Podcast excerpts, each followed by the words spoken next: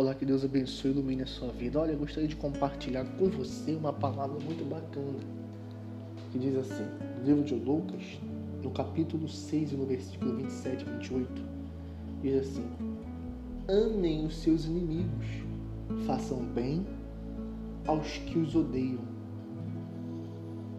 Talvez você diz assim: é difícil. É verdade, é difícil. Mas a palavra de Deus, ela é um manual para a nossa vida. Gênesis Apocalipse contém tudo que vivemos, diferentes situações, diferentes guerras que queremos passar. Há dois mil anos, há milhares de anos, já existia é, exemplos de homens da fé que também passaram pelo mesmo, até pior, e venceram e superaram, que foram perseguidos, que foram caluniados. O próprio Senhor Jesus foi humilhado, ultrajado, cuspido, traído, injustiçado, caluniado. Mesmo assim não revidou. Talvez você diz, poxa, ele era Jesus, ele era santo e perfeito, mas a palavra de Deus diz que ele veio um corpo de carne, ser humano, como eu e você. Mas ele não cedeu às infâmias, ele não cedeu às injúrias, porque ele sabia que o que diziam sobre ele não era verdade, porque ele tinha convicção de que dentro dele ele era o filho de Deus.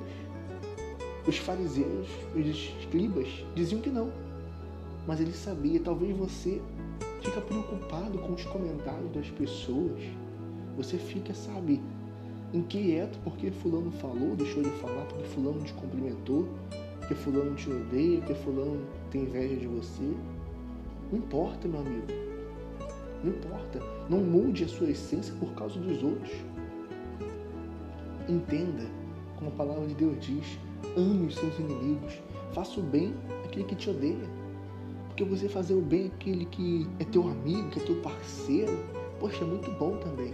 É legal, é fácil. Mas você fazer o bem àquele que está desejando o teu mal é difícil.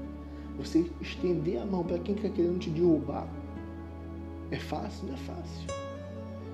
Mas a palavra de Deus diz que nós devemos fazer o bem aos que nos odeiam. Então pratique, busque praticar. A palavra de Deus não é em coisas grandes, ela é decidida nos mínimos detalhes. Entenda isso. Então, são nos mínimos detalhes que Deus vê nossa fidelidade e sinceridade diante dele. Então, eu espero que essa palavra tenha abençoado a sua vida. Lembre-se desse aprendizado.